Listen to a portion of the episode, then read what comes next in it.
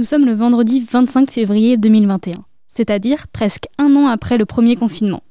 La Covid est toujours là, mais elle ne m'a pas empêché d'être engagée. Je suis Lia Chaplin, j'ai 19 ans, et je vais vous parler de mon expérience en tant que service civique.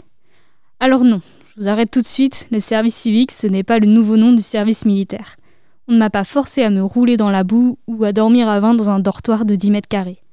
C'est tout simplement une mission de plusieurs mois dans une asso, une mairie, un EHPAD ou dans tout autre établissement à but non lucratif. Mais bon, je ne suis pas là pour vous parler du service civique en général, mais plutôt de ma mission. Petite, je voulais être médecin urgentiste, vétérinaire ou encore médecin légiste. J'ai donc fait un bac S, suivi d'une double licence maths physique. La logique, il n'y en a pas vraiment. En terminale, j'étais perdue dans mon orientation.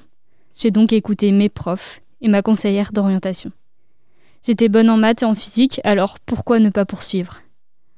Bon, ça m'a au moins permis de savoir que ce n'était pas une bonne idée, et que je voulais plus de contact social, notamment avec les jeunes, et que je voulais faire quelque chose de concret. Enfin, au moins plus concret que les espaces vectoriels et la dynamique des fluides. Je me suis donc penchée sur le service civique. Et j'ai trouvé la mission parfaite. Une double mission avec la Ligue de l'enseignement et contact. La Ligue, c'est une association qui propose des activités éducatives, culturelles, sportives, sur des thèmes variés comme l'environnement, la laïcité ou encore le numérique. Contact, c'est une asso LGBT. Son but est d'un côté informer les jeunes sur les orientations sexuelles, la sexualité, la transidentité à travers des interventions en milieu scolaire, et de l'autre, c'est de rétablir le dialogue entre les parents et leurs enfants trans, gays, bi, par le biais de groupes d'écoute et de parole, ou encore de rendez-vous individuels. Le titre de ma mission est simple agir et lutter contre les discriminations et les préjugés. Mais elle ne se résume pas à ça. Par exemple, j'anime un groupe d'aide aux devoirs dans un collège deux fois par semaine. Je vais dans des établissements pour informer les jeunes sur le service civique, les discriminations, le sexisme, sur ce que veut dire être LGBT.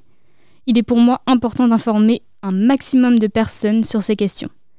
Surtout quand une jeune fille trans vient nous voir en disant que son père ne voulait pas de ça chez lui, qu'il avait jeté ses vêtements jugés trop féminins et que si elle continuait, il la mettrait à la porte. C'est là que mon service civique prend tout son sens. Il faut informer les jeunes et les moins jeunes le plus possible sur ce qu'ils ne connaissent pas, parce qu'on le sait très bien, l'inconnu fait peur et que c'est de la peur que naît la haine. En plus de me sentir utile, bon, à petite échelle certes, mais utile quand même, mon service civique me permet d'avoir accès à plein de nouvelles expériences et à des formations sur le numérique, les addictions, la création de podcasts. Je vais même pouvoir passer mon BAFA. Je ne regrette donc absolument pas d'avoir pris 8 mois de mon temps pour faire ça. Ça m'apporte tellement. Comme rencontrer des personnes géniales, prendre confiance en moi, gagner en autonomie. Donc si toi aussi le service civique t'intéresse, n'hésite pas à aller chercher la mission qui te correspond sur le site servicecivique.gouv.fr.